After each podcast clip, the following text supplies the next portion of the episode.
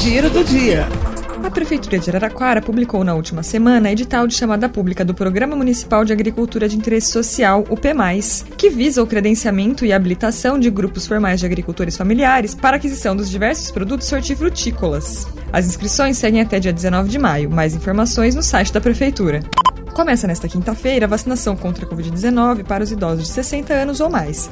No ato da imunização, nos seis pontos de vacinação organizados pela Secretaria Municipal da Saúde, os idosos devem apresentar RG, CPF, além do comprovante de endereço atualizado.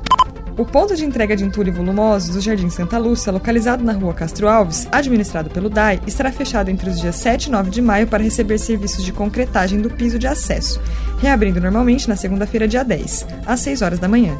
Neste período, podem ser utilizados qualquer um dos outros pontos espalhados pela cidade. Giro do dia.